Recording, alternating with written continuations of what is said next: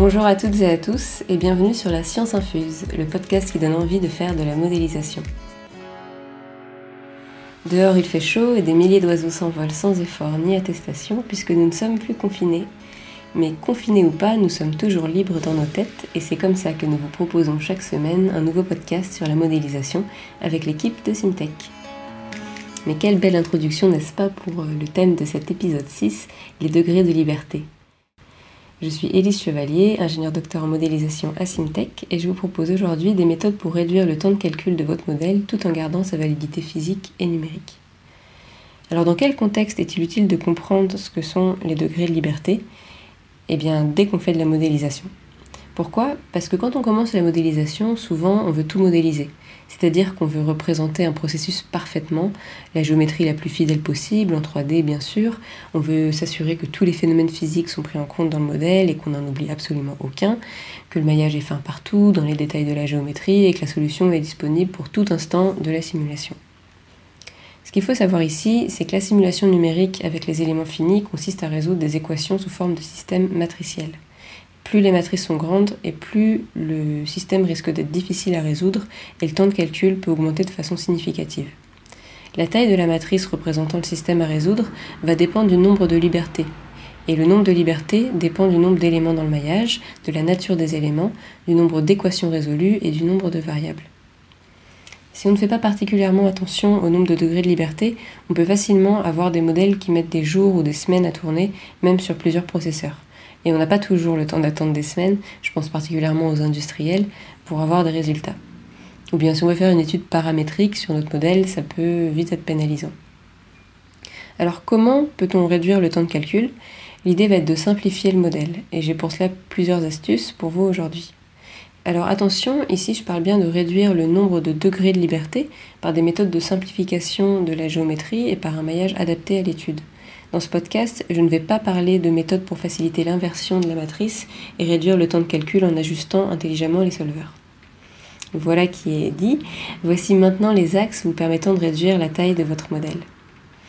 On va parler de la géométrie et ensuite du maillage. Donc pour la géométrie, on peut penser en termes de dimension. Est-ce qu'on a vraiment besoin d'être en 3D ou est-ce qu'on peut passer en 2D cartésien si une dimension de votre géométrie est très grande devant les autres et que vous vous intéressez à ce qui se passe plutôt au milieu qu'au bord? On peut voir aussi si on peut passer de 3D à 2D axisymétrique, si votre géométrie est axisymétrique et que les phénomènes physiques le sont aussi bien sûr. S'il n'est pas possible de réduire le problème d'une dimension, on peut penser en termes de symétrie. Par exemple par rapport à un plan, ou si un motif se répète, en simuler un seul avec des conditions adéquates au bord du domaine. Imaginons par exemple une hélice avec 8 pales identiques.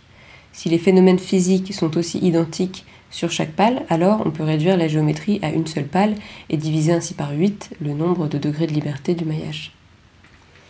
Pour continuer à simplifier notre géométrie, on peut retirer des détails qui ne sont pas pertinents pour les résultats de l'étude et qui vont nécessiter un maillage fin, et donc retirer des degrés de liberté particulièrement superflus. On peut aussi se poser la question de savoir si on peut négliger certains domaines. Est-ce qu'on peut ne pas résoudre les équations dans certains domaines? Est-ce qu'une condition limite au bord du domaine pourrait suffire? Par exemple, si on s'intéresse à la température d'un système, est-ce qu'on a vraiment besoin de modéliser l'air environnant pour prendre en compte la convection naturelle? Sachez qu'il existe une condition limite permettant de simuler ce phénomène relativement fidèlement. Alors bien sûr, cette relativité va dépendre du degré de précision recherché, mais est quand même assez bien documenté pour qu'on n'ait pas besoin pour chaque étude ni de modéliser l'air environnant, ni de refaire la comparaison pour s'en assurer. On va maintenant parler du maillage. Donc pour ne garder que les degrés de liberté nécessaires à l'étude, on va affiner le maillage seulement dans les zones d'intérêt et on se permettra un maillage plus grossier ailleurs. Une autre astuce dans le maillage consiste à avoir des éléments d'ordre assez bas. Si vous avez choisi des éléments d'ordre 5 par exemple pour une certaine raison, vous allez augmenter considérablement le nombre de degrés de liberté par rapport à des éléments d'ordre 1. Maintenant, je suis consciente que quand on ne sait pas ce qu'on peut simplifier à la fois en termes de géométrie, de maillage et de physique, dans le doute, on va représenter toute la géométrie, on va mailler le plus finement possible partout, et on va représenter toutes les physiques pour être sûr de se tromper le moins possible. Donc maintenant, je vais partager avec vous euh, quelques garde-fous qui vont vous permettre de garder une certaine validité physique et numérique du modèle, pour justement ne pas trop simplifier le modèle.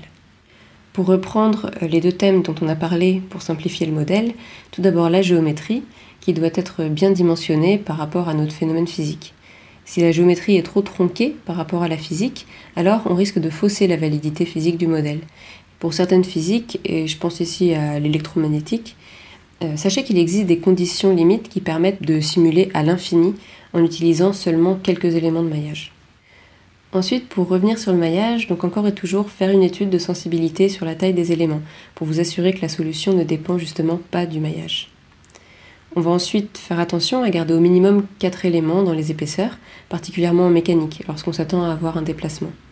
Et plus généralement, s'assurer qu'il y a assez d'éléments de maillage dans les zones où on s'attend à avoir un gradient de la variable. Le dernier point dont je vais parler aujourd'hui, auquel il faut faire attention, va être l'ordre des éléments du maillage. On peut choisir le degré des fonctions de forme liées aux éléments, et là on va faire attention à ce que l'ordre des éléments soit suffisant par rapport à l'équation qu'on souhaite résoudre. C'est-à-dire que s'il y a une dérivée spatiale dans l'équation, il faut que la solution et donc les éléments soient au moins d'ordre 1. Je ne vais pas rentrer dans les détails maintenant, mais il existe un blog de COMSOL accessible à tous qui reprend les notions de base mais importantes sur les fonctions de forme liées aux éléments. Ce blog s'appelle Keeping Track of Element Order in Multiphysics Models, qui est écrit par Walter Fry.